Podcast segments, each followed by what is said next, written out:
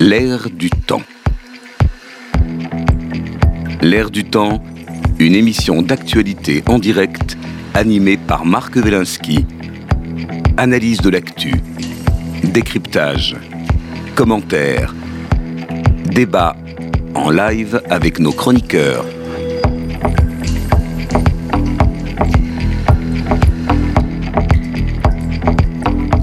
L'air du temps, bonjour, vendredi 3 novembre 2023, nous sommes en direct sur RCJ et nous parlerons aujourd'hui d'insécurité et de délinquance.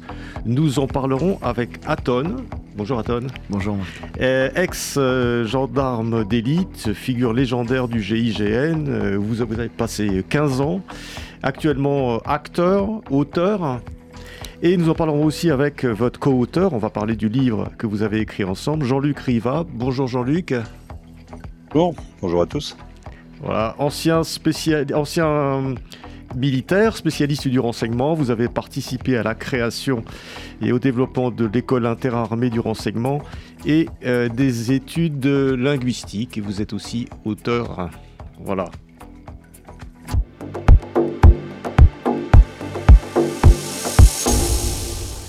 Euh, entre 2021 et 2022, la quasi-totalité des chiffres officiels de la délinquance et de l'insécurité dans notre pays était en hausse selon le ministère de l'Intérieur. Hormis les vols violents sans armes qui sont en baisse de moins 4%, tous les autres indicateurs sont en hausse, plus 15% pour les victimes de coups et blessures volontaires, plus 5% pour le trafic de stupéfiants. Euh, les violences sexuelles euh, sont en hausse de 11%. Les victimes de coups et blessures volontaires, le nombre de vols avec armes et de cambriolages sont également en hausse. Euh, face à cette montée de l'insécurité, de la délinquance, vous nous suggérez Aton et, Riva, euh, de nous préparer au pire. C'est en tout cas le titre de l'ouvrage que vous avez co-signé aux éditions Albin Michel et euh, dans lequel, ouvrage dans lequel vous, vous partagez euh, vos analyses, votre expérience de terrain, mais aussi toutes sortes de conseils pour vivre ou survivre au quotidien dans un monde de plus en plus violent.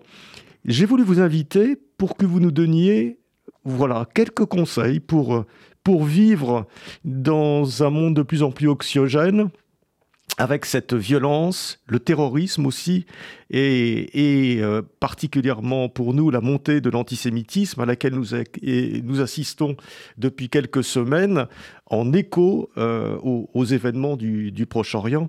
Alors d'abord cette question toute simple, Aton. Euh, sommes-nous condamnés à vivre dans un monde de plus en plus violent et de plus en plus insécure. Alors, euh, euh, condamné à y vivre, euh, on y est déjà, hein, on, est déjà dedans. Moi, j'ai l'espoir que ce soit une, une, période, une période de transition vers quelque chose de, meilleur. Mais c'est vrai qu'on sent une forte tension, euh, c'est très électrique. Moi, je le vois, hein, même quand je circule dans Paris, même, même dans ma campagne. Moi, je suis près de Montargis et je ressens qu'en fait, euh, bah, les gens n'ont plus, plus vraiment envie d'être les uns avec les autres, sont très divisés. Tous les sujets nous divisent. Et, et c'est vrai que bah, il y a une montée oui, de la violence qui fait que bah, ça fait peur. Mais j'espère et j'ai espoir et je me dis que si on se prépare, si on ne fait pas un déni et qu'on affronte cette violence de face et qu'on essaie d'y répondre et de l'éviter, euh, peut-être qu'à un moment donné, les, agresseurs ou les gens qui, ont, euh, qui prennent du plaisir dans cette violence euh, se lasseront et trouveront d'autres terrains de jeu. Quoi. Mais c'est vrai qu'il faut, il faut agir. Jean-Luc Riva, vous êtes en duplex avec nous, vous nous entendez? Oui, je vous entends très bien. Alors, moi, je n'entends pas beaucoup. Ah, je vais mettre le, casque. Voilà. Vous m'entendez Oui, voilà, très bien. Est-ce que euh, vous partagez ce sentiment euh, de d'Aton, de, votre complice, je dirais, dans ce livre, Se préparer au pire?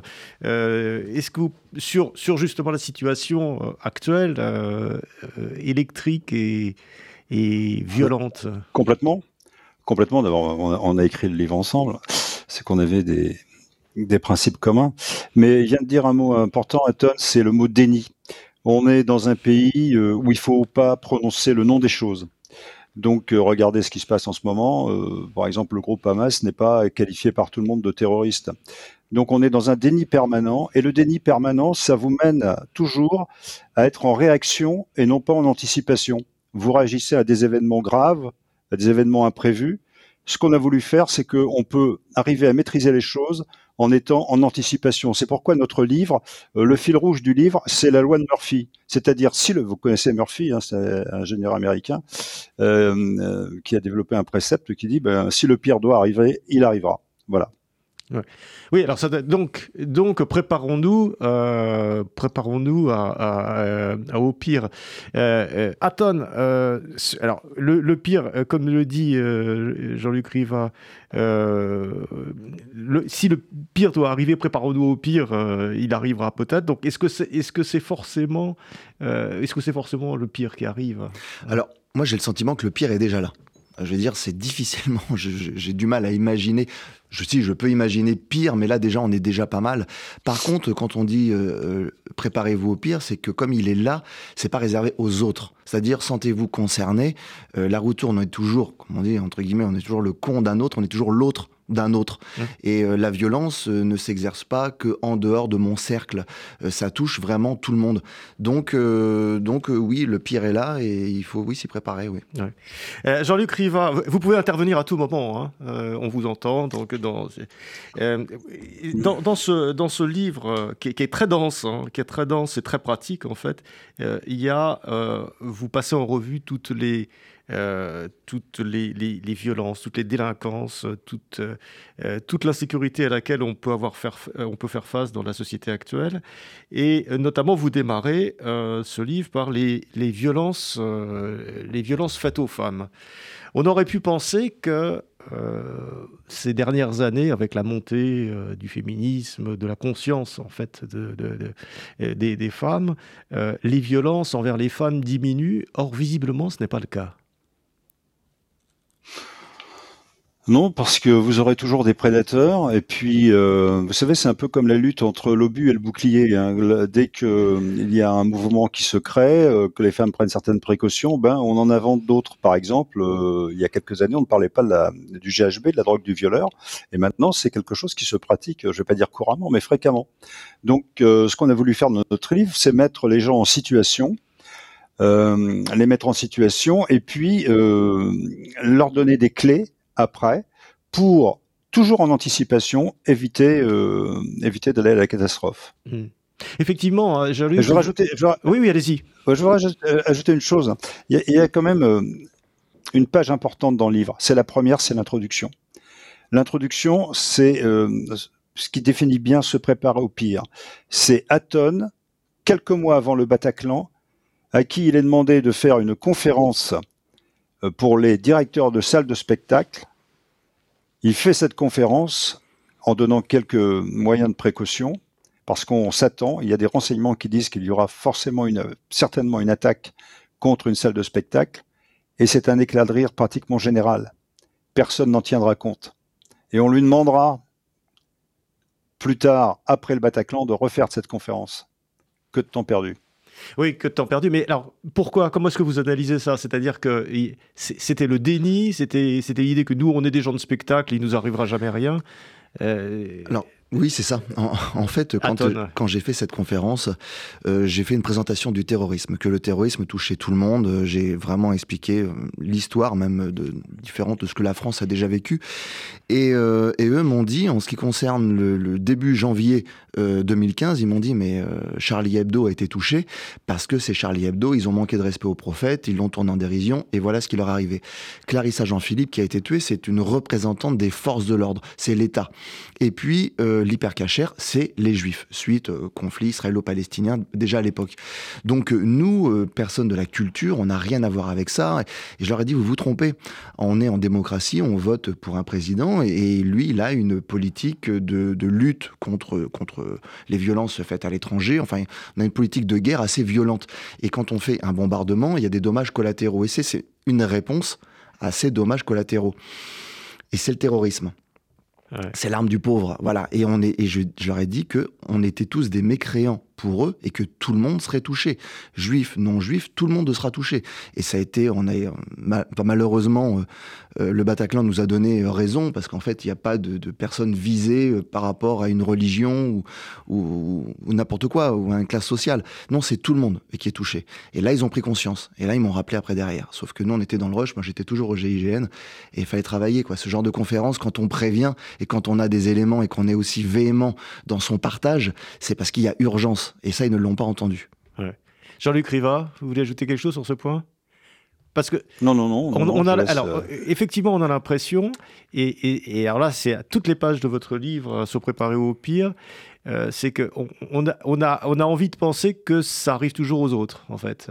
Euh, ça arrive. Alors bon, les Juifs sont préparés depuis 2000 ans, hein, donc là, c'est aussi autre chose. Mais bon, ça, arrive aux Juifs, ça arrive, etc. Ça arrive en Israël, ça arrive en Ukraine, etc. Euh, on a du mal, on veut pas penser que cette violence puisse nous arriver. Or, les chiffres sont là. voilà, il suffit d'écouter l'actualité, il suffit de voir ce qui se passe dans les banlieues, à Marseille, à droite, à gauche la, violence euh, gagne. Tout le, monde, euh, tout le monde peut être touché. Oui, mais il y a un petit cercle médiatique qui fait en sorte que euh, on met un couvercle sur la marmite qui est en train de bouillir, de façon, alors peut-être pour éviter un climat anxiogène ou quoi, mais il faut toujours affronter la réalité. Parce que le jour où la réalité vient se confronter à vous, si vous n'êtes pas préparé, si vous n'avez pas anticipé, ça risque de faire très mal. Donc euh, notre livre, il est là pour ça. Il est, il est là pour justement se préparer, se préparer au pire, peut-être pas. Je, on le souhaite pas, bien sûr, mais euh, je vous dis, dans ce pays, on a toujours tendance à se mettre la tête dans le sable, depuis très longtemps d'ailleurs. Alors, mais qu'est-ce que vous pensez de l'argument de certains, qui peuvent être qui peuvent être de très bonne foi d'ailleurs, de, dire, bon, ne pas trop en parler, ne pas trop effrayer les gens, c'est une façon de ne pas susciter des réactions extrêmes. Alors, faire peur, euh, ça peut susciter des réactions euh, que l'on ne voudrait pas. Il peut y avoir des, des gens qui hyper réagissent euh, à la peur, à la violence, etc. Qu'est-ce que Qu'est-ce que vous dites sur, sur cet argument, Jean-Luc ou Aton Mais Justement, justement on, on, donne des clés pour justement ne pas surréagir ou ne pas être tétanisé, ne pas être en sidération par, euh, par une préparation euh, mentale, mais qui est de la respiration. C'est des choses que tout à chacun peut faire et que certains font déjà même sans vraiment le savoir. Donc euh, non, nous, on essaie vraiment d'apporter une anticipation, sortir la tête du sable, hein, voir la réalité en face et s'y préparer pas à pas. On n'est pas en train de vouloir faire des guerriers euh, moi, je me souviens, et nous, on se sert de notre carrière au GIGN. Euh, on anticipait tout, on anticipait le sur le pire. C'est-à-dire avant de, rentrer dans un bâtiment en crise où il y avait soit des terroristes ou une prise d'otage, on évaluait la situation et on se disait voilà qu'est-ce qui pourrait nous arriver de pire entre le moment où on part euh, de, de notre salle de briefing jusqu'à l'arrivée de la scène de crise et jusqu'à la résolution de crise. Qu'est-ce qui peut nous arriver? Ça peut être, comme je vous disais tout à l'heure, ça peut être une porte qu'on va essayer d'ouvrir qui va rester bloquée. Quelle incidence ça va avoir et quelle réaction on devra avoir? Face à cet obstacle. Et en fait, on décortique tout comme ça, on fait une espèce de tableau de gestion de crise et on va euh, et on va évaluer chaque crise potentielle qui peut nous arriver et ça nous donne de la sérénité parce que justement, ça nous laisse euh, le, le cerveau ouvert à l'imprévu. Et c'est ce qu'on veut essayer de susciter dans ce livre, c'est qu'en se préparant à différents scénarios catastrophes, c'est pour vous libérer de la place et pas avoir ce doute omniprésent qui vous ronge en fait. Mmh. C'est on va libérer euh, par des, des, certaines certitudes en se disant bon ben voilà là maintenant j'ai la certitude que je suis en mesure de maîtriser ça. Alors des petites choses et puis ben, on va grandir. Et ce livre vous y accompagne. Bien sûr. Alors, euh, en vous lisant euh, euh, Aton et Riva, je me suis posé la question, je me suis dit, est-ce qu'il ne devrait pas y avoir, euh, disons, comme il y a des cours de secourisme, des cours de préparation à des situations euh, de ce type-là. Prenons un exemple pas trop dramatique, quoi qu'il peut le devenir, c'est celui du cambriolage. Et vous, nous donnez euh, un certain nombre de trucs qui sont, très intéressants, auxquels il faut penser à l'avance, parce que le cambriolage, tout le monde, voilà, tout le monde peut être un jour cambriolé, tout le monde le sera peut-être d'ailleurs statistiquement. Donc, euh, qu'est-ce qui se passe Comment on doit réagir, par exemple? Et là, c'est très intéressant, très concret. Quels sont les cas de figure lorsque, par exemple, on découvre quelqu'un dans son salon qui est en train de cambrioler? Voilà. Sont, comment comment est-ce qu'il faut réagir? Qui, à quoi il faut penser tout de suite? Alors l'erreur, ce serait de, de, ne pas se connaître, de ne pas connaître ses capacités et, euh, et de surréagir c'est-à-dire de peut-être même lui sauter dessus. Certains cambrioleurs, vous savez, ils sont très aguerris à ça, ils connaissent les lois. Donc euh, certains vont même espérer que vous leur sautiez dessus et que vous les frappiez pour derrière déposer plainte et vous mettre dans une situation compliquée. Et, ça n'empêchera pas qu'ils vous subtiliseront un certain nombre de choses parce qu'ils travaillent en équipe. Donc en fait, il euh, faut vraiment s'auto-évaluer, se dire est-ce que, est que là, je suis dans le cadre légal de la légitime défense? Si je fais ci, si je fais ça, et ça va très très vite en fait. Hein. Vous savez, si vous avez euh, anticiper cette réflexion. Quand vous êtes en situation de crise, vous pouvez être euh, dans ce qu'on appelle le flow. Vous savez, les choses se déroulent au ralenti et parfois des gens qui ont été en crise et qui ont su les gérer, elles se sont déroulées quand ils les racontent, ils ont là le sentiment que c'était au ralenti. Ce qui a fait qu'ils ont pris des décisions très rapides en un minimum de temps. Et ça, c'est une projection euh, mentale qui peut se faire. Donc, euh, vous êtes, vous surprenez quelqu'un dans votre, dans votre salon, euh, est-ce que, est-ce qu'il va être armé? Est-ce qu'il est menaçant? Est-ce qu'il veut s'en prendre physiquement à vous? La première des choses, ce sera déjà d'observer. De, et là, c'est Jean-Luc euh, qui, qui en apporte le plus parce qu'il y, a des, y a des techniques de, de renseignement, euh, comment on observe une personne, quels sont les éléments qui vont être utiles pour donner à la police ensuite. Si vous vous levez de votre canapé, que vous lui sautez dessus et qu'il a un couteau et qu'il vous poignarde, vous avez défendu quoi? Vous avez perdu la vie pour un, un téléphone, pour, un ordinateur, pour quelques bijoux. Alors c'est malheureux de perdre des bijoux, mais je pense qu'il vaut mieux perdre du bien et euh, garder la vie. Et mais par contre, par contre, ce qu'il faut, c'est on a le sentiment, on a une grosse frustration de ne pas avoir agi physiquement. Mais ça, il faut la mettre un peu de côté. Par contre, il faut essayer d'avoir un maximum d'informations pour donner justement aux forces de l'ordre et pourquoi pas avoir des caméras en amont. Et il y a différents dispositifs qu'on explique, mais, euh, mais voilà, on déjà observé et déjà une action. Jean-Luc Juste pour compléter, oui. Juste pour compléter ce que vient de, ce que vient de dire Aton, euh, on s'est aperçu que, parce qu'on a, on a recueilli beaucoup de témoignages, on s'est aperçu que beaucoup de gens euh, faisaient une dichotomie entre le, le, bien et le mal et la loi. Euh, le bien et le mal, pour eux, c'est par exemple le, le bijoutier Nice qui va euh, blesser gravement son cambrioleur et qui se retrouve en prison et les gens ne comprennent pas. Donc c'est pour ça qu'on a voulu restituer un cadre légal, euh, le cadre de la légitime défense, qui, euh, je le rappelle, vient du code de Napoléon, c'est de Napoléon, pour que les gens apprennent bien à avoir la bonne attitude face à une agression, un cambriolage, un cambriolage euh, qui se passe de jour et un cambriolage, par exemple, qui se passe de nuit, où c'est complètement différent. Donc, il y a beaucoup de choses à savoir pour euh, réagir avec euh, le maximum d'efficacité. Mais euh, Jean-Luc Riva, on entend bien ce que vous dites et on, le voit dans votre livre qui, est très, très intéressant de ce point de vue-là et qui donne des trucs pratiques extrêmement intéressants. Mais ça suffit peut-être pas. Est-ce que vous pensez pas, quand je disais que finalement, une formation d'une journée, deux journées, euh, pourrait nous amener peut-être à envisager les choses de façon un peu plus sereine, se dire, bah, si un jour je suis dans une situation euh, de cambriolage ou, euh, ou d'agression, au moins on a on est préparé, on a quelques éléments qui fait qu'on ne sera pas complètement dans la panique. Comme il existe un, comme il existe un brevet de secourisme, on pourrait presque donner, je ne sais pas comment vous appeler ça, un brevet de citoyen ou ce qu'on veut. Mais effectivement, on pourrait, euh, on pourrait euh, faire une, une formation d'une journée. Et je pense qu'à là, à ce moment-là, vous parlerez de la, euh, la self-défense collective, qui est un, un, moyen très intéressant pour parvenir à stopper une agression lorsque l'on on se retrouve dans des, dans des endroits publics moi, je, moi, je pense que pour gagner en, sérénité, euh, c'est-à-dire c'est physiquement déjà se, se, maintenir en forme.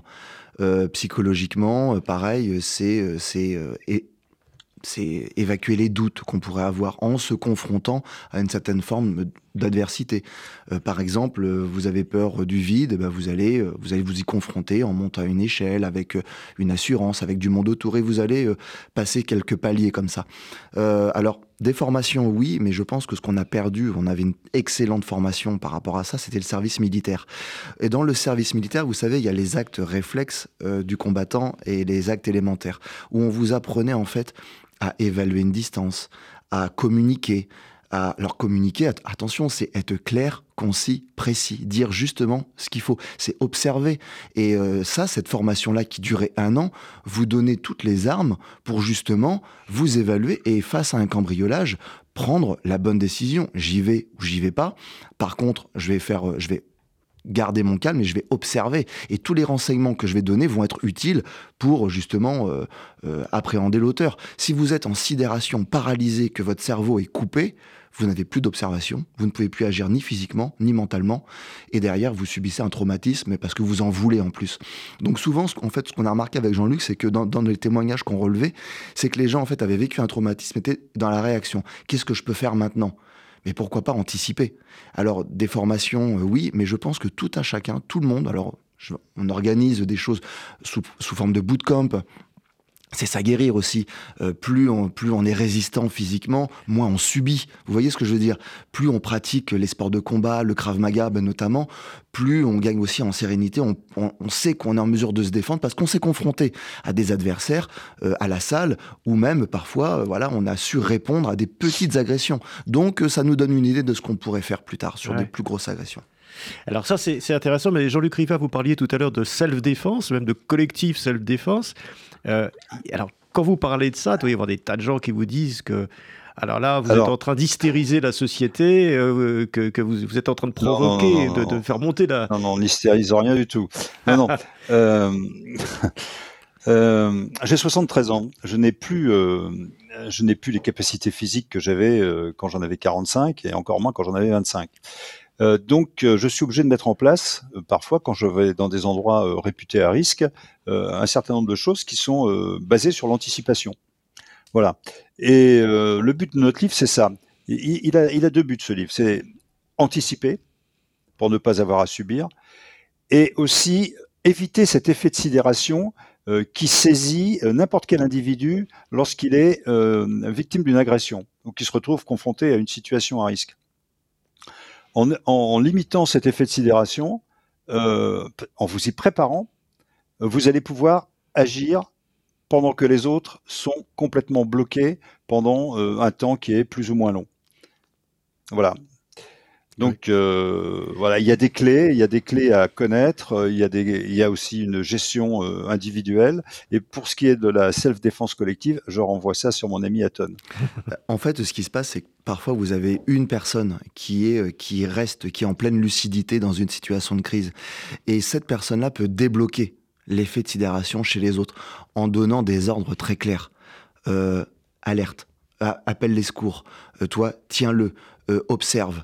Euh, regarde tous les détails, viens avec moi, tu vas lui tenir le bras. C'est des ordres très clairs. préparé quand même un peu alors, pour ça. alors, euh, alors, il y a peut-être des gens exceptionnels qui ont, qui ont ça d'instinct. Eh ben non, justement. Eh ben non, justement. J'ai eu la chance de faire, je dis bien cette chance de faire une, des formations à des infirmières. J'ai fait le tour, tour de France. J'ai dû faire entre 50 et 100 formations à des, à des infirmières qui étaient victimes de violences verbales, mais aussi physiques.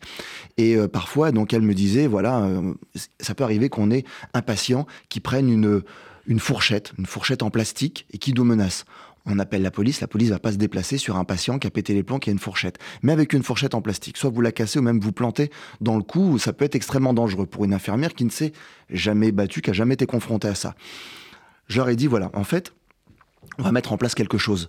Il va y avoir une infirmière qui va parler au patient, qui va faire une sorte de diversion, et les autres, voilà ce que vous allez faire. J'ai donné une technique chacun a un rôle bien défini. Alors ça va être par exemple d'arriver par derrière dans un angle mort, mais ça il faut l'amener par la diversion, par la personne qui va discuter. Et après il faudra être assez rapide et très déterminé surtout. Et en fait il y en avait une qui enlaçait le bras par derrière le bras armé et l'amener en fait avec ses deux bras, elle le maintenait et elle l'emmenait vers le sol. Ce qui fait que ça déséquilibrait notre agresseur ou notre potentiel agresseur et les autres en fait venaient pour faire soit une technique d'étranglement ou soit venir juste faire une piqûre un sédatif pour voilà euh, endormir endormir le, patient. Je l'ai fait aussi sur des cours de Krav Maga où des gens qui étaient très aguerris justement à différentes techniques mais collectivement ils n'y arrivaient pas et parce qu'il n'y avait pas d'organisation ils ne communiquaient pas entre eux sur les techniques qu'ils pouvaient faire. Et ça, c'est une technique de combat, hein. d'ailleurs, d'origine israélienne. oui, oui, et c'était une technique, en fait, cette technique de venir dans l'angle mort pour se saisir du bras armé et de l'amener au sol. Je vous mets au défi, euh, même, même euh, The Rock, l'acteur euh, super fort et tout, il ne soulèvera pas à son bras seul, armé, une femme qui peut faire même 50 ou 60 kilos. Il la lèvera pas, il la soulèvera pas de terre comme ça. Par contre, les autres doivent réagir très vite, soit à l'étrangler, soit à le frapper, euh, soit à l'immobiliser d'une manière ou d'une autre. Vous voyez ce que je veux dire? Et ça, c'est et ça, on peut le faire on a vu dans l'histoire en, en, 2000, en 2001, il y a un avion, il y a des avions qui avaient été détournés, deux avions qui percutent les, tours jumelles, un avion qui s'écrase dans un champ parce que justement les personnes étaient, euh, s'étaient sorties de cette sidération et avaient pris une décision. On a vu à Annecy aussi que quelqu'un, c'était euh, avec son sac à dos, avait réussi à détourner un petit peu ben, l'attention du de, de, ce terroriste. On a vu aussi à Strasbourg, à Marseille, des gens qui sont intervenus sur des attaques au couteau. Le Thalys aussi en fait partie. Alors avec des gens qui sont un peu plus aguerris, qui étaient militaires mais on peut, on peut imaginer que plus ces gens vont, lire ce livre, écouter nos conseils et d'autres, hein, on n'est pas les seuls à, parler de tout ça, et puis vont commencer à s'y intéresser, à faire face à cette, à cette violence, à se dire, bon, qu'est-ce que je peux faire moi? Jean-Luc le disait très bien, il a 73 ans. Il y a des choses qu'il fera, euh, mais qui ne qui, ne, qui pouvait faire avant, qu'il ne fera plus aujourd'hui. Mais son action sera différente, peut-être par la diversion, par la, le, donner l'alerte, parce qu'il sait donner l'alerte. Il sait, il sait faire un compte rendu, ce qu'on appelle le compte rendu du militaire. Il sait ce que la police va avoir besoin, et ça on l'explique. Vous, parlez beaucoup, euh, Aton et Riva, euh, dans ce livre aussi, de ce qui se passe dans les transports, où, il y a de plus en plus, euh, disons, d'insécurité au niveau des transports. C'est un lieu, c'est un lieu qui devient assez anxiogène. bon, les, les, chauffeurs de bus, j'espère qu'ils ont des formations de ce type-là maintenant. Est-ce que alors sincèrement, je, je, suis pas au courant, je sais pas du tout, mais euh, eux, leur mission première, c'est de conduire et de nous emmener d'un point A à un point ah, B. bien sûr, mais ensuite, ils sont quand même. Euh, ensuite, c'est pas des agents de sécurité, hein, les, les, gens qui travaillent dans les bus, certains justement. Sans être des agents de sécurité, avoir les réflexes de base, de savoir si celui-là, oh là là, est-ce qu'il est dangereux ou pas, est-ce que, est-ce que en lui disant quelque chose un peu de façon un peu autoritaire, il va sortir du bus ou est-ce qu'il est plus dangereux que ça Est-ce que vous croyez à l'autorité maintenant Quand vous voyez que même la police a du mal à se faire respecter, est-ce que vous croyez qu'un chauffeur de bus, en prenant un peu d'autorité, en prenant un ton un peu plus euh, dur, euh, va pouvoir calmer 3-4 euh, jeunes excités qui vont vouloir s'en prendre aux personnes dans le bus? Sincèrement, je ne pense pas. Je ne pense pas. Est-ce que c'est son travail? Je ne pense pas non plus. Maintenant qu'il soit sensibilisé à la violence auquel il peut faire face, oui, ça oui, je, ça je crois. Maintenant, je pense que c'est euh, chaque individu, euh, chaque euh, citoyen doit se sentir concerné. Souvent, vous savez, les gens qui n'ont pas réagi et qui ont été témoins d'un acte violent sont ont un traumatisme ensuite derrière. Ils ont un sentiment de culpabilité. Donc euh, pourquoi ne pas anticiper sur ce sentiment de culpabilité en se formant, en essayant de fédérer autour de nous euh, Il y a des, eu des attentats euh, où des gens ont, justement se sont regardés et ont organisé quelque chose. Alors parfois ça peut être un peu bancal, on peut se prendre des coups, mais quand on est 5-6 face à un, un individu ou deux, euh, ça nous laisse quand même des chances, surtout si on est déterminé et un minimum préparé. Mais il faut se sentir concerné. Mm. Et ça évite les regrets derrière. Jean-Luc Riva, une, petite question qu'on se pose tous depuis quelques semaines. Euh, on, a vu donc euh, euh, cette, attaque du Hamas en Israël et ces 200 otages qui sont actuellement détenus à Gaza par le Hamas. Et on s'est tous posé cette question, je pense. Qu'est-ce que je ferais Qu'est-ce qu'il faut faire dans une situation de, de prise d'otage? Peut-être qu'on n'avait jamais pensé avant, et maintenant on peut se dire que finalement, je ne dirais pas que ça pourrait arriver à tout le monde, c'est peut-être moins fréquent que les cambriolages, mais c'est c'est pas complètement impossible qu'un jour on soit dans cette situation. Qu'est-ce qu'on fait quand on est pris en otage? Comment on survit? Alors vous avez un, alors vous avez un spécialiste des prises d'otages à côté de vous qui sera bien mieux à même que moi Alors de je vais poser la question à Tom. Euh, alors ouais, ouais parce que là on est en fait en fait on est dans la survie. Je pense qu'on est dans la survie et qu'il faut s'accrocher à la moindre parcelle d'espoir pour ne pas sombrer et se laisser aller. Qu'est-ce que tu en penses, euh, Anton? Ouais, c'est toujours ça. C'est une évaluation en fait qu'il faut faire. Alors, euh, pour faire une évaluation, il faut être sorti de cette sidération. Il faut, il faut avoir tout son, tout son, tous ses esprits et même physiquement. Euh, je pense que c'est extrêmement dur. J'ai jamais été en situation d'otage. Je me suis projeté plusieurs fois. Et, et là, c'est se dire est-ce que, est-ce qu'on peut négocier nous à notre. Euh, est-ce qu'on peut ramener quelqu'un à l'humanité? Est-ce qu'on peut ramener un terroriste? Euh, Est-ce qu'on peut simplement créer une situation parce que ça dure longtemps là, ça fait des semaines. est-ce qu'on peut créer une situation qui soit moins moins pénible à, vivre? Est-ce qu'il y a une relation avec ces... Il y a des histoires comme ça, de, relations finalement avec, les, avec ces geôliers qui, permettent de, de survivre en des conditions pas trop catastrophiques. Bah c'est en appeler à l'humanité, essayer de créer du lien, je pense, parce que si vous êtes euh, si vous êtes en permanence dans la rébellion et euh, dans la résistance euh, mentale, physique à vos à vos à vos geôliers, à un moment donné ils peuvent ils peuvent se, lasser et en finir avec vous. Donc à un moment donné, c'est essayer de trouver les failles. On a tous des failles physiques et psychologiques et c'est dans la discussion. Mais alors là, faut être, je dirais pas, faut être un fin psychologue, il faut être, faut être humain, essayer de, de, de mettre de côté certaines choses, mais c'est extrêmement compliqué. J'ai du mal même à, l'envisager quand je vois les violences qui ont été faites euh, le 7 octobre dernier.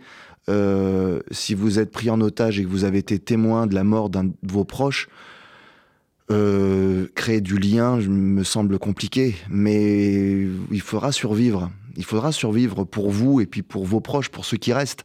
Donc non, c'est extrêmement compliqué, mais je pense que oui, essayer de créer, de créer ce lien mais entre la pitié, entre je je, je sais pas, c'est vraiment compliqué. et puis les, situations extrêmes. On l'apprend à l'armée s'il y a une possibilité de fuir, bien sûr, essayez de fuir, mais euh, mais ça peut se retourner contre vous. Après fuir, par exemple, il peut y avoir, j'imagine, euh, c'est terrible, mais puisque vous nous disiez tout à l'heure qu'il faut envisager toutes les possibilités, qu'est-ce que quand on est un groupe d'otages et qu'on a une possibilité de fuir est-ce qu'on peut fuir individuellement au risque d'avoir de, de, la culpabilité toute sa vie, de s'être enfui alors que les autres euh, ah, n'ont pas pu le faire? Ah, C'est terrible. Ah mais là c'est la question. Ça c'est la question. Et, euh, et, je pense que quand on a la possibilité de communiquer, bah, à un moment donné, c'est soit on fédère un groupe, donc il y aura peut-être un groupe qui sera enclin à fuir. Et c'est arrivé dans les camps de concentration hein, où certains ont réussi à fuir, mais ils n'ont pas emmené tout le monde. Ouais.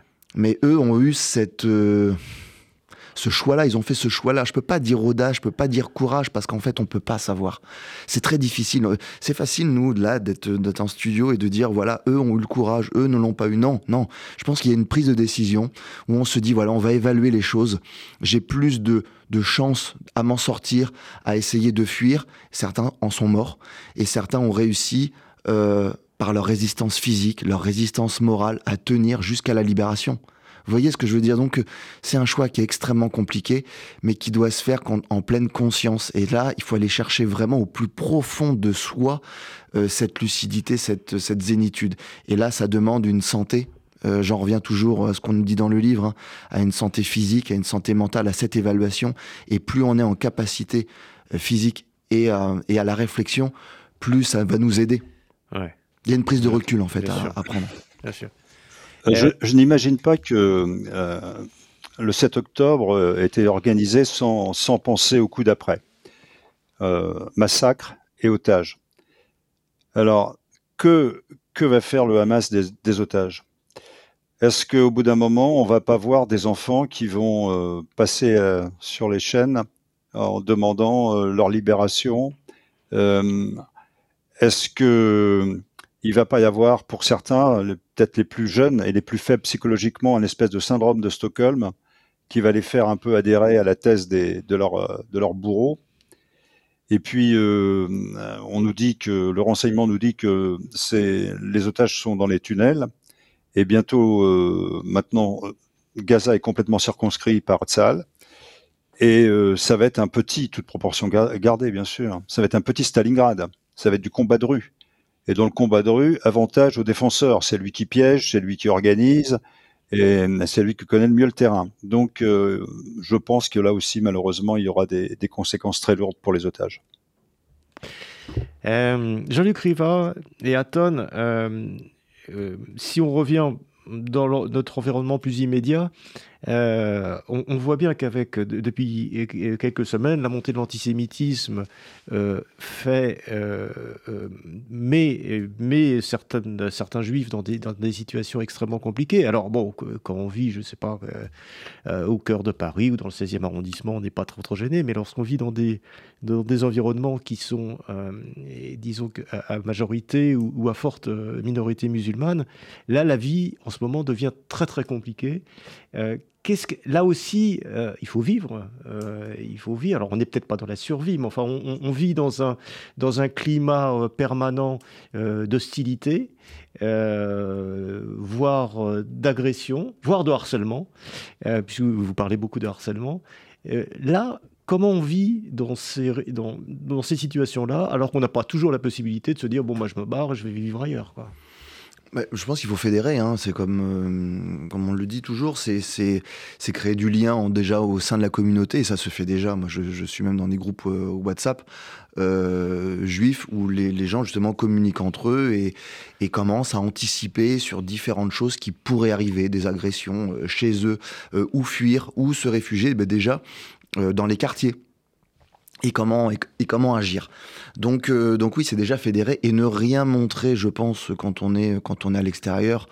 Euh, ne pas, ne, pas être agressif envers, envers un musulman, ne pas aller chercher le débat, de pas, de pas essayer de rallier à, à la cause. C'est-à-dire, c'est ce, plutôt continuer à vivre le plus normalement possible, mais en anticipant sur, euh, sur les, ce qui pourrait arriver de plus violent.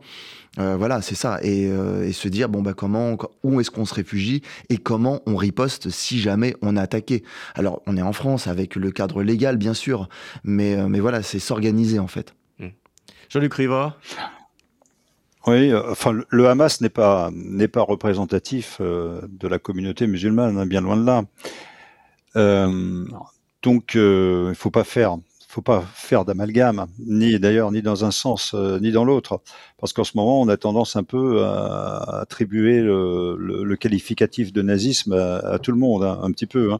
Tiens, à, propos de ça, faut pas oublier que Al-Husseini, le, le mufti de Jérusalem, a été rejoint d'Hitler en 41 et puis il lui a donné un sérieux coup de main euh, dans sa lutte contre les Juifs. Hein. Il, a, il a même euh, trouvant que ça n'allait pas assez vite, euh, lui a donné une division de 20 000 hommes pour euh, aller combattre dans les Balkans euh, tout ce qui était partisan et juif.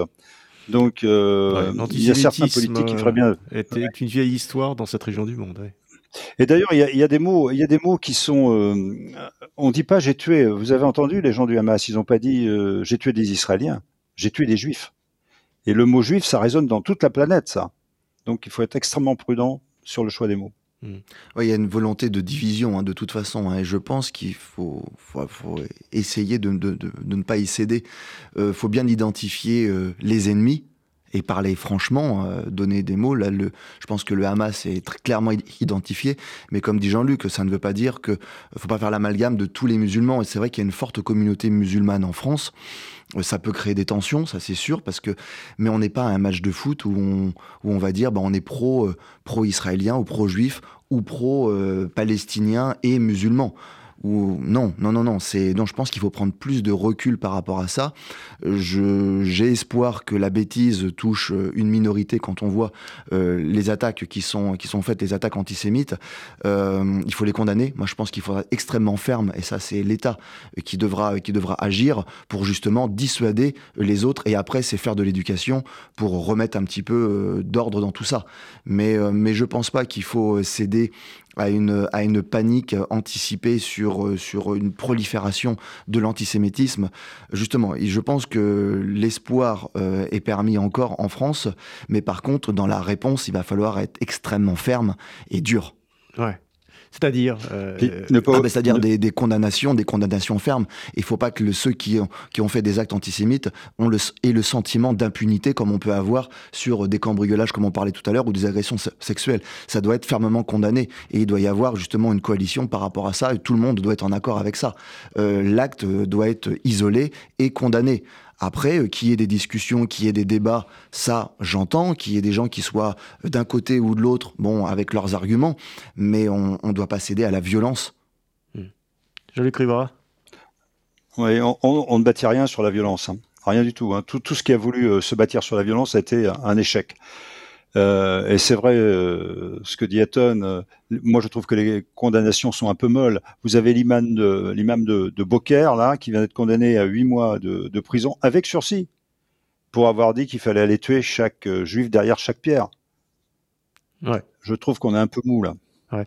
Mais alors, bon, si on se met dans la position des pouvoirs publics, le souci, euh, c'est justement de, maintenir, d'essayer de maintenir une certaine, euh, une certaine paix ou, euh, entre les, une paix civile.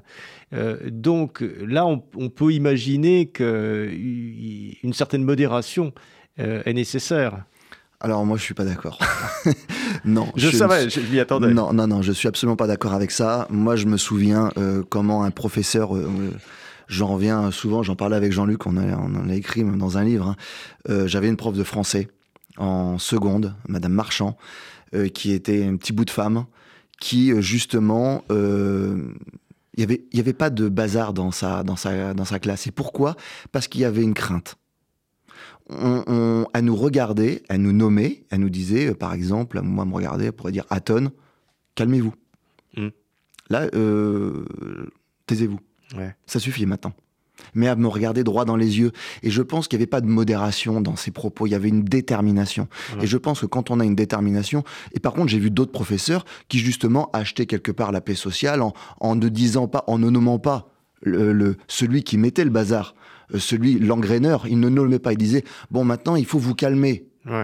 Comme à l'armée, une fois, j'ai un, un, instructeur qui, qui, euh, qui engueule toute la, toute la section parce que les Rangers n'étaient pas cirés. J'étais le seul à ne pas voir les Rangers se cirer. Sincèrement, ça me donnait pas envie de les cirer plus. Mais si c'était adressé à moi, en venant me voir, en me donnant une botte de cire, en me disant, hé, maintenant tu les cires parce que euh, demain, elles sont pas cirées, tu vas au trou. Ben, je l'aurais fait. Mais ça donne pas envie, en fait. Quand vous avez quelqu'un qui ne vous nomme pas, qui, qui, qui, ne vous regarde pas, qui ne, qui, ne, qui ne condamne pas le bordel que vous faites, et pourquoi, pourquoi arrêter? Enfin, c'est ce qu'on disait, ne pas dire les choses, ne pas s'adresser aux gens, euh, avoir peur de, de, de, le déni, d'aller au fait. Le déni, le déni, c'est ce qui a. Euh, Il faut pointer, sanctionner, faire des exemples, et puis voilà. Et puis ceux qui sont pas contents, eh ben on, en parle avec eux. Et s'ils veulent euh, jouer, eh ben ils jouent et, ils risquent de perdre. Mais par contre, il faut rester ferme sur les positions. Il y a du, il y a trop de lâcher prise, il y a trop de sentiments d'impunité. La paix sociale, on, on va pas l'acheter comme ça. Vous savez, les les gens qui achètent la paix de leurs enfants avec des consoles et des jeux vidéo, on voit ce que ça donne. Bon, bah, à un moment donné, il faut être ferme. Hmm. Bah non, c'est terminé. C'est que le week-end ou c'est que une heure par jour ou une demi-heure. Mais c'est pas plus. Hmm. C'est euh, l'éducation. Il y, y, a un sujet sur lequel, qui est, très, qui est très difficile en France, qui est très polémique, et sur lequel j'aimerais vous entendre, à Tony Riva. Euh, c'est le sujet de. Euh, est-ce qu'il faut posséder des armes? Alors, il y a une grande, grande discussion sur, sur les, États-Unis et le fait que, le, fait que les armes soient quasi en vente libre et que ça génère tant de, euh, tant de morts et tant, de fusillades, ce qui, est, tout à fait exact d'ailleurs. Mais euh, en France, on veut. Alors là, s'il y a un sujet pour lequel euh, on évite auquel on évite de parler, c'est le sujet des armes et du port d'armes. Quelle est votre situation? Si, si, la violence monte, ma dernière ma question c'est si, si, la violence monte, est-ce qu'il faut finir par accepter que les gens s'arment? Je vais laisser conclure Aton là-dessus parce que l'utilisation d'une arme, euh, lui, il l'a utilisée. Moi, j'ai porté une arme et je, n'ai tué personne. Euh, juste une chose. En, il y a un an, en novembre-décembre 2022, euh, le gouvernement a fait ramasser toutes les armes qui étaient dans les familles. Croyez-vous que les caïds des banlieues sont venus ramener leur Kalachnikov au commissariat? Sérieusement donc, euh, c'est les gens qui avaient dans le grenier, il y avait le pétoire euh, de, grand-père. Voilà, le pétoire du grand-père, le fils du grand-père. Là, je laisse, je laisse mon ami Hatton continuer là-dessus. Ça va même plus loin parce que dans la même période où on ramassait la pétoire du grand-père, on félicitait euh, les Ukrainiens qui la sortaient eux, euh, fils de boulanger qui avait la pétoire et qui allait et qui montait au combat, qui faisait de la résistance. les armes de nos résistants en 40, c'était les armes du grand-père. Euh, là, on les a retirés. Bon, ok, soit je, peux comprendre. Maintenant, avoir une arme, c'est une responsabilité. Euh, je ne pense pas euh, qu'il faille équiper n'importe quel citoyen qui en fait la demande d'une arme. Ce serait, ce serait dangereux. On le voit aux États-Unis, on est dans un excès. En France, on est peut-être dans un autre excès. Je pense qu'il y a un juste milieu, il y a un peu de bon sens à mettre dedans. C'est-à-dire, je vais prendre mon cas. J'ai servi pendant 20 ans l'armée française. J'ai servi pendant 15 années donc 15 années au GIGN. Du jour au lendemain, je quitte, on m'enlève toutes mes armes. Si je veux une arme, je dois en faire la demande et c'est extrêmement compliqué. Je dois être dans un club, faire des tirs et tout ça. Et c'est compliqué. Mais je pense que si je devais être témoin ou pris dans une dans un, souci, voilà, ou si je devais être même rappeler d'une manière ou d'une autre pour un, point conflit, je pense que je pourrais avoir encore mon utilité. Je suis pas complètement has-been euh, sur le tir, mais il faut bien identifier en fait les personnes qui sont à même et qui sont prêts en fait à accepter cette responsabilité d'avoir une arme qui soit euh, physiquement euh, apte à l'avoir et à la défendre. Parce qu'avoir une arme aussi, c'est euh, prendre le risque de se la faire piquer et qu'elle se retourne contre soi. Donc c'est être en mesure de la défendre et être en mesure techniquement de la maîtriser, cette arme, et de faire un tir qui ne fera pas des dommages collatéraux. Donc ça, en fait, ça restreint beaucoup le champ des possibles et le champ des tireurs qui pourraient en être, en être équipés. Donc là, on pourrait réduire aux anciens d'unités d'élite qui en font la demande. Certains ne veulent plus avoir les armes, certains quittent et ne veulent plus en entendre parler, mais certains sont prêts en fait à continuer parce que cette vocation les poursuit toute leur vie. Certains forces de l'ordre, alors je ne les mets pas tous parce qu'il n'y a pas beaucoup, mais certains qui ont quitté euh, déjà nos forces actives, on a déjà du mal à les faire tirer convenablement. Donc les retraités, bah, ce serait compliqué aussi. Et puis après, on a les forces spéciales aussi des unités d'élite qui, quand ils quittent, tu pourrais, euh, qui font des carrières, euh, qui à 35 ans parfois sont à la retraite, pourraient être équipés. Mais la, question, euh, elle, finira probablement par se poser, parce que vous dites dans votre livre, euh, Riva, euh, que il faut pas trop attendre de la police, et même que la police est de moins en moins en état de réagir sur, sur, sur, toutes les opérations. Donc, il faut compter sur, sur soi-même de plus en plus. Il faudra compter sur soi-même pour se défendre. Donc, la question, la question de l'arme, euh, euh, se posera forcément, notamment euh, lorsqu'on voit les, les, Kalachnikov qui sont dans, dans, dans, dans, la banlieue de Marseille ou, partout ailleurs si vous avez jamais tenu une arme, c'est pas parce que vous allez vous inscrire dans un club de tir, faire une découverte et que je vous donne une arme que ça y est. C'est pas parce que vous aurez pris deux cours de Krav Maga que vous saurez. Non, en fait, il y a, y a, quand même une évaluation à, à faire. Euh, je pense que ce serait contre-productif de, de, donner des armes un peu à n'importe qui. Mais je, je pensais pas tout à fait à ça. Je pensais à la discussion qui, qui, qu'on commence à voir poindre sur les milices civiles armées. Alors ça, ça fait très très peur, et moi le premier d'ailleurs. Ça fait très très peur parce que ça nous rappelle des souvenirs terribles.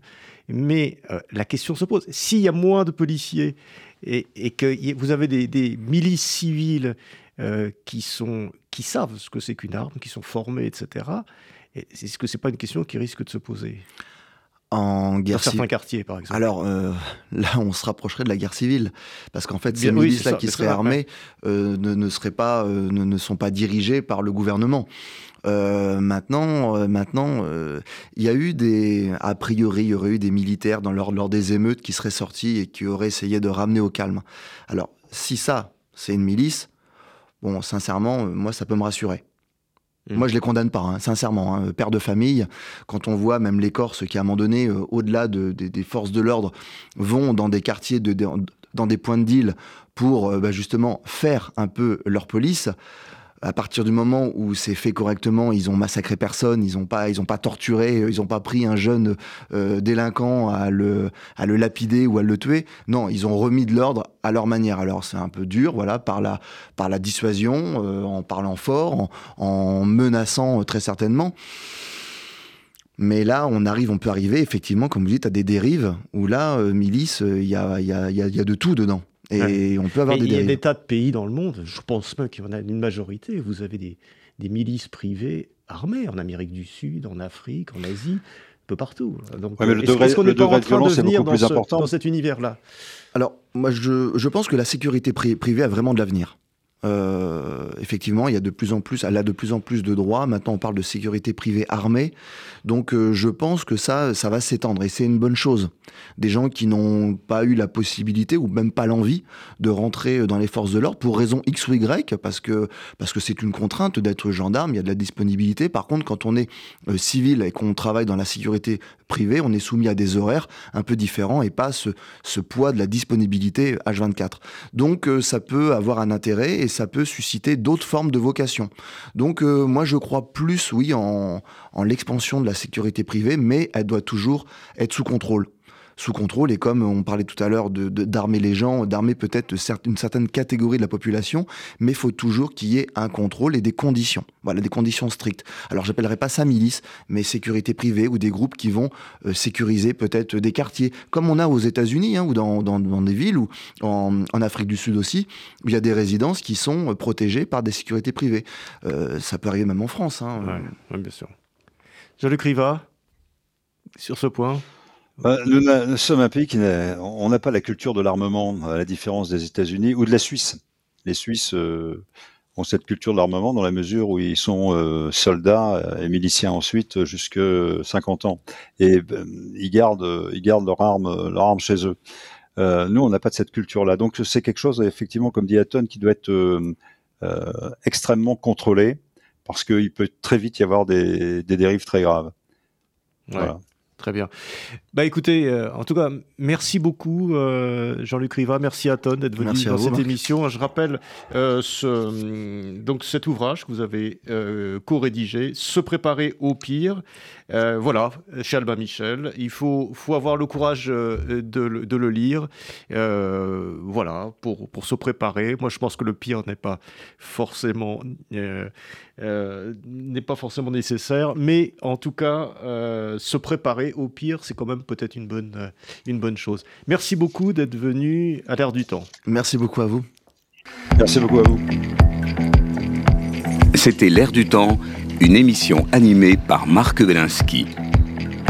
L'ère du temps, c'est un vendredi sur deux, de 12h à 13h sur Radio RCJ. À bientôt pour une prochaine émission.